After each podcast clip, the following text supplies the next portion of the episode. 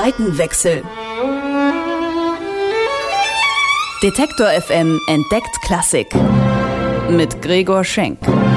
Präsentiert vom Gewandhaus zu Leipzig. Ich lebe Musik. Popmusik. Das ist mein Beruf. Ich bin Musikjournalist. Aber was ist da drüben? Auf der anderen Seite. E-Musik? Hochkultur? Ist das wirklich so angestaubt, wie es klingt? Früher mussten die Leute ja auch zu irgendwas raven. Wie geht Klassik? Das will ich rausfinden. Deswegen gehe ich dahin, wo Klassik gelebt wird. Ins Gewandhaus. Zeit für einen Seitenwechsel. Heute die Orgel. Die Orgel. Ein pompöses Instrument, das viel Raum einnimmt, sowohl durch seine Erscheinung als auch durch seinen Klang.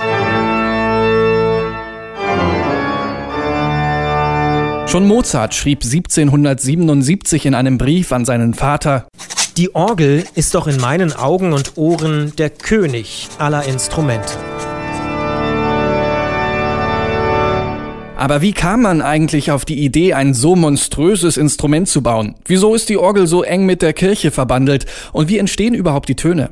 Ich treffe mich mit Michael Schönheit. Er ist der einzige festangestellte Konzerthausorganist in Deutschland und seit über 25 Jahren am Gewandhaus tätig.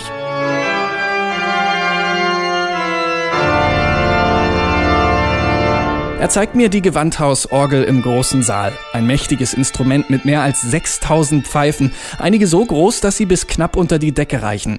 Die Pfeifen unterteilen sich in einzelne Pfeifenreihen und werden Register genannt. Die Register kann man am Spieltisch miteinander kombinieren und so Dutzende Klangfarben einstellen.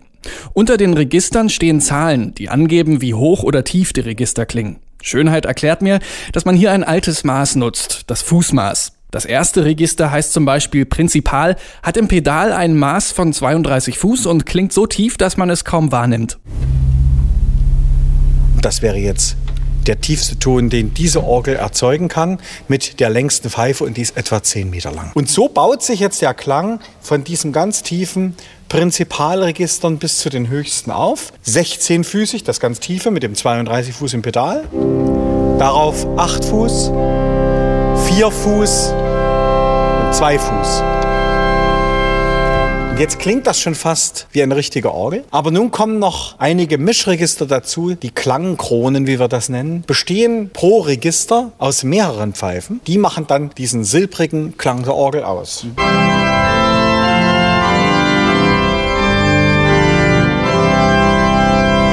Eine Besonderheit bei der Gewandhausorgel sind die sogenannten Zungenstimmen, ein Trompetenwerk, das horizontal in den Raum hineinragt und ordentlich Krach macht.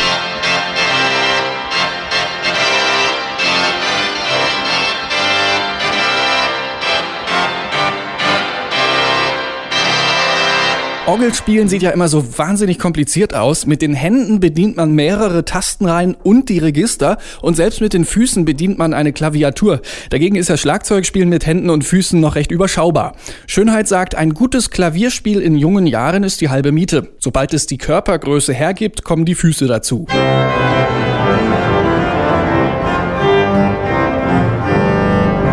Das wäre jetzt nur mit den Füßen gespielt.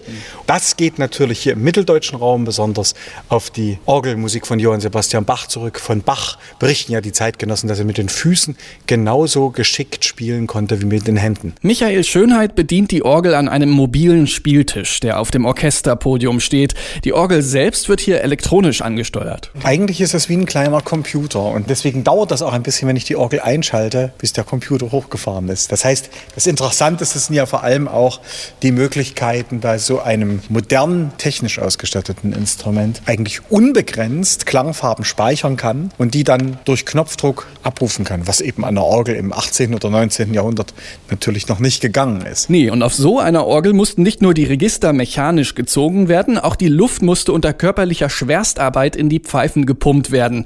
Ich telefoniere mit dem Orgelbauer Reinhard Klein. Der kennt sich aus mit dem Innenleben der Orgel. Früher war es so, dass man die sogenannte Balkanlage hatte. Das konnten drei, vier, fünf, sechs, bis zu zwölf Bägen ohne weiteres sein bei ganz großen Orgeln.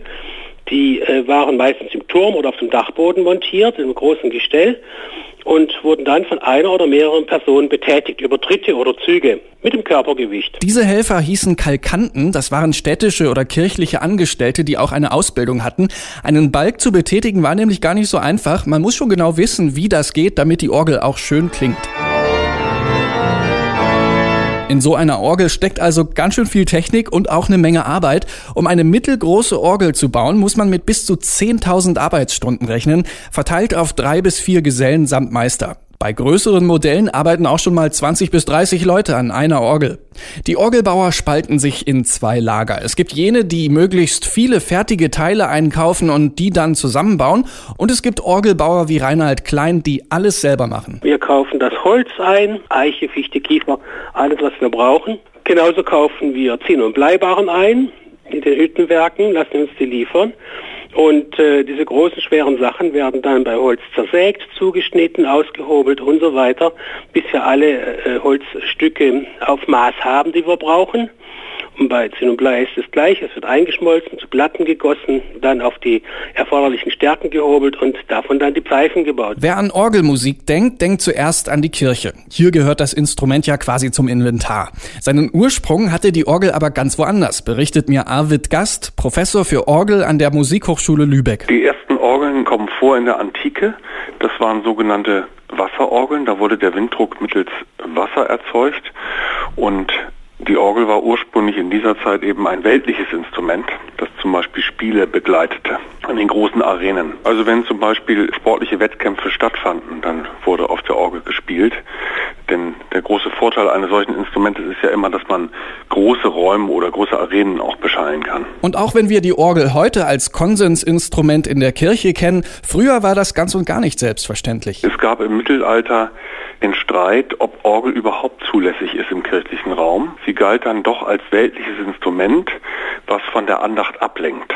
Und so gibt es also bis in die Reformation hinein immer wieder Streitigkeiten, ob das Instrument innerhalb des Gottesdienstes überhaupt erklingen darf. Schließlich eroberte die Orgel dann doch den sakralen Raum. Auch weil man in Kirchen und Klöstern das nötige Wissen, handwerkliche Fähigkeiten und na klar auch die finanziellen Mittel hatte, um solche komplexen Instrumente zu bauen. Dort waren sie natürlich auch Repräsentationsinstrumente. Die Orgel als Abbild mathematischer Ordnungen, die man eben so ähnlich wie astronomische Uhren als große Kunstwerke baute. Doch die Kirche sollte diese Kunstwerke nicht allein für sich behalten. Im 19. Jahrhundert fand man die Orgel dann auch immer öfter im Konzertsaal vor. Das hat damit zu tun, dass das ganze Musikleben sich aus den Kirchen heraus entwickelte und eben ein, dieses bürgerliche Musikleben, die Konzertsäle, dann eben auch die Orgeln bekamen. Man wollte auf diese Musik nicht verzichten und baute diese Instrumente und andererseits dann eben auch als Orchesterersatz, wenn kein großes Orchester in den Städten vorhanden war, so war es in England, da wurden große Symphonien eben auf den großen Konzertorgeln gespielt. Dennoch hat die Orgel beim Konzertpublikum nicht immer einen leichten Stand. Klar, als Organist kann man sich auch nicht unbedingt so als Rampensau inszenieren, wie Geiger oder Pianisten das mitunter tun.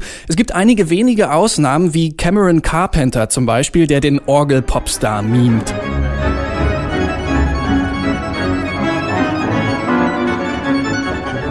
Für klassische Konzertorganisten wie Michael Schönheit hat das aber nichts mehr mit der eigentlichen Orgelliteratur zu tun. Das ist etwas wirklich ganz Eigenes. Ich denke, dass das eine Bereicherung ist. Was ich natürlich aber auch als meine Aufgabe ansehe, dass darüber hin nicht vergessen wird, was es an klassischer Literatur für wirklich reizvolle Dinge gibt, für große Musik und die darf nicht vergessen werden. Ich glaube, das ist die größte Gefahr. Trotzdem hat man manchmal den Eindruck, dass die Orgel sehr akademisch gespielt wird. Doch genau hier sieht Schönheit die Chance, dass der Interpret die Orgel zu dem machen kann, was sie ist, die Königin der Instrumente. Es besteht natürlich die große Gefahr, dass die Orgel ein wenig statisch daherkommt, dass das ein bisschen langweilig sein kann. Ich denke, da hat der Interpret eine große Aufgabe, dass dem nicht so ist. Das Entscheidende ist eigentlich, dass sie immer fantasievoll spielen und immer mit Feuereifer und die Leute einfach mitnehmen.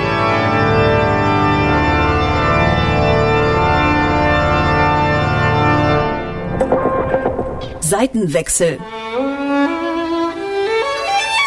Detektor FM entdeckt Klassik.